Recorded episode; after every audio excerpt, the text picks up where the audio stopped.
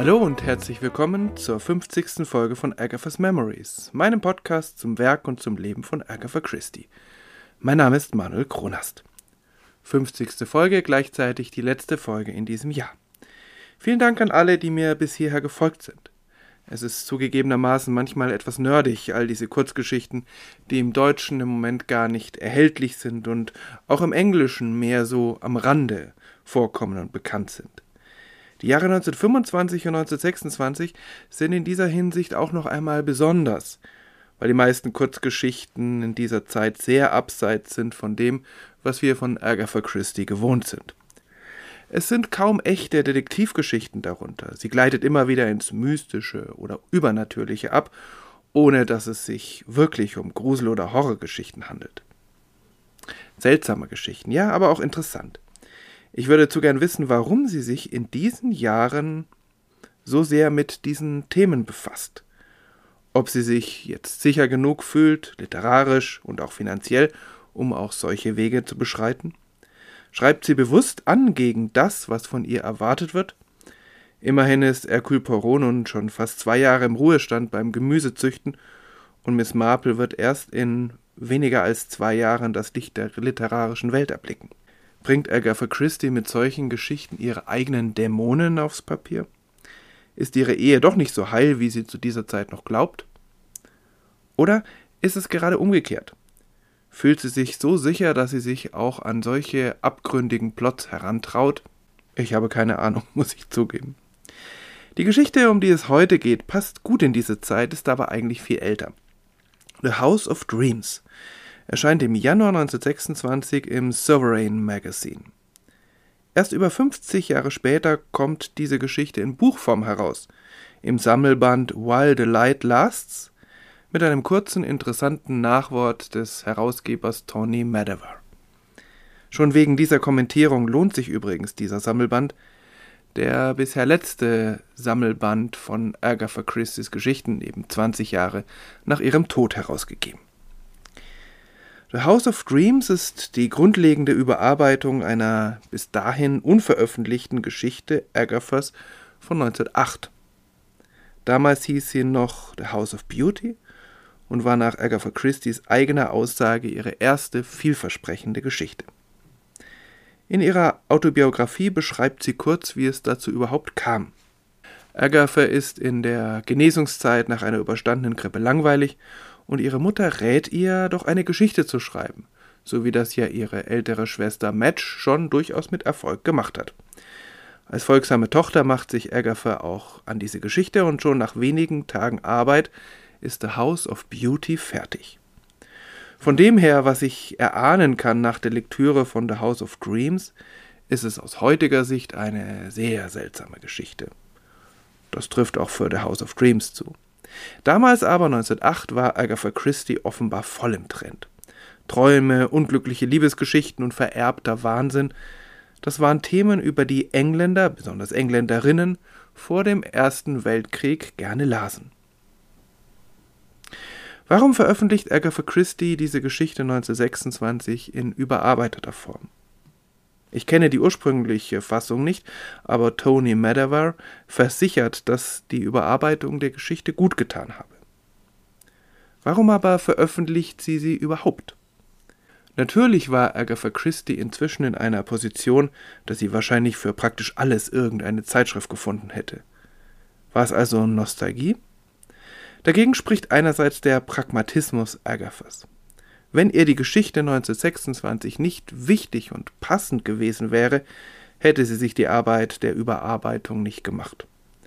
Und andererseits passt diese Geschichte auf fast unheimliche Weise zu den anderen Geschichten, die sie 1925 und 1926 veröffentlicht als ob all die Detektivgeschichten und Detektivromane nur Zwischenspiele gewesen wären und sie eigentlich 1926 genau noch die gleichen Themen interessiert hätten wie 1908.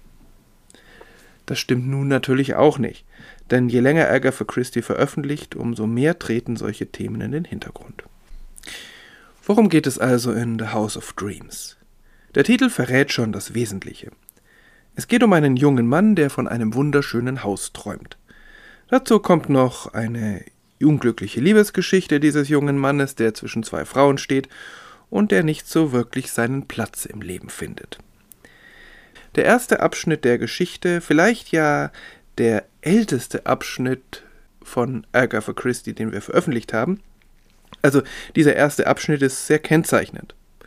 Und er erklärt vielleicht auch, warum ich diese Geschichte sehr seltsam finde.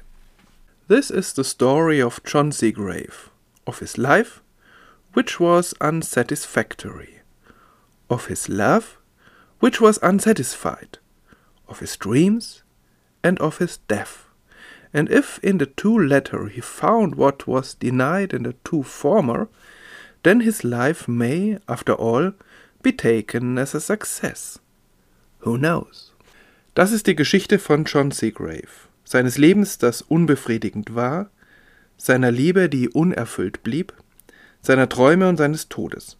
Und wenn er in den beiden letzten das fand, was ihm in den beiden ersten verwehrt war, dann mag sein Leben trotz allem als Erfolg gewertet werden. Wer weiß. Ich finde diesen Beginn auf der einen Seite unglaublich genial und auf der anderen Seite völlig rätselhaft. Und irgendwie trifft das auf die ganze Geschichte zu. Naja, richtig genial ist sie nicht, aber sie ist schon. sie hat schon was. John Seagrave ist ein junger Büroangestellter aus einer uralten, aber verarmten Familie. Auch das eine ganz typische Konstellation, das hatten wir ja auch in der letzten Geschichte. Er hat kein rechtes Ziel im Leben, ist nicht wirklich gut aussehend, aber charmant. In seiner Bewertung sind sich die Personen um ihn herum seltsam uneinig. Das mag als erzählerische Schwäche Agatha Christie's gewertet werden, dass sie so einen schwammigen Charakter entwickelt. Vielleicht ist es aber auch ein Zeichen dafür, wie schwer zu fassen die Persönlichkeit dieses Mannes ist. Also, dass es tatsächlich kein gefestigter Charakter ist, der eben nach außen schillert und eben ganz unterschiedlich bewertet wird von den Personen, mit denen das zu tun hat. Im Alter von 25 Jahren verändert sich das Leben dieses Mannes einschneidend.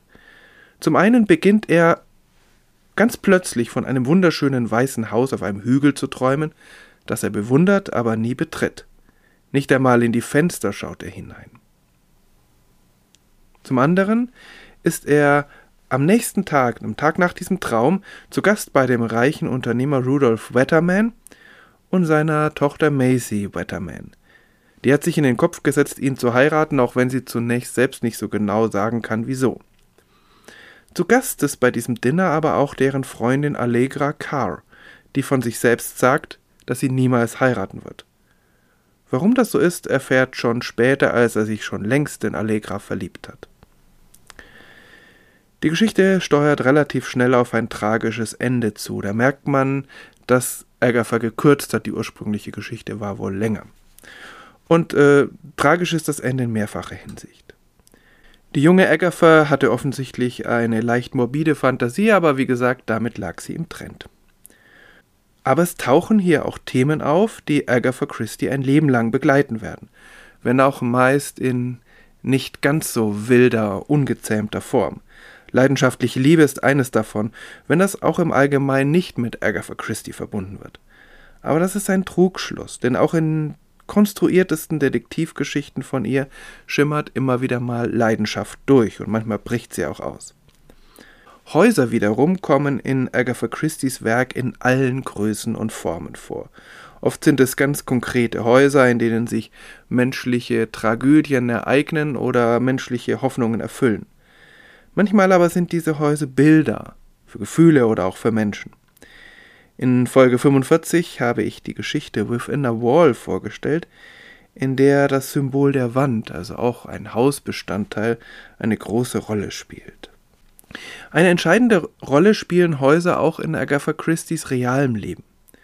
Sie besaß einige von ihnen, sie wuchs in einem besonderen Exemplar auf, an dem sie lange, lange hing, Sie genoss die Zeiten im Herrenhaus ihrer Schwester, besonders die Weihnachtsfeierlichkeiten, und sie kaufte später ein bezauberndes Sommerhaus, obwohl Sommerhaus etwas untertrieben ist, Greenway House, in dem heute noch an sie erinnert wird. Ein weiteres Thema, das sie nie loslässt, ist der Wahnsinn in ausgeprägten oder milden Formen und die Frage, ob solcher Wahnsinn erblich ist. Meistens bejaht sie das. Und der junge Mann, der sich durchs Leben treiben lässt und zwischen starken Frauen steht, begegnet uns in allen Phasen ihres Werks. Manchmal sind das dann Opfer, manchmal Täter und manchmal keines von beiden. Ich finde The House of Dreams aus all diesen Gründen spannend, aber so richtig gepackt hat's mich nicht. Thematik und Ausführung sind vielleicht doch zu zeitgebunden und es bleibt doch letztlich trotz Überarbeitung nur ein erster literarischer Gehversuch, aber was heißt hier nur? Vor allem aber ist es ein Gehversuch, der in keiner Zeile erahnen lässt, dass seine Autorin sich einmal nicht ohne Erfolg an Detektivgeschichten versuchen wird. Trotzdem, und ich bleibe dabei, diese Geschichte rundet das Bild ab und sie passt in diese Lebensphase Agatha Christie's. Also nicht nur eine Wiederveröffentlichung oder Erstveröffentlichung aus Nostalgie, sondern offensichtlich hat sie die Thematik damals wieder oder immer noch gepackt und so hat sie diese Geschichte eben veröffentlicht. Ähm, und das klappte ja gut, weil, wie gesagt, man hat ihr damals offensichtlich alles abgenommen. Ein Monat später, Februar 1926, veröffentlicht Agatha Christie wieder eine Kriminalgeschichte, die aber doch auch mit ähnlichen Themen spielt wie die Geschichten, die anderen Geschichten in dieser Zeit. Aber dazu kommen wir in der nächsten Folge. Bis dahin alles Gute und einen guten, gelungenen und fröhlichen Jahreswechsel. Bis dann.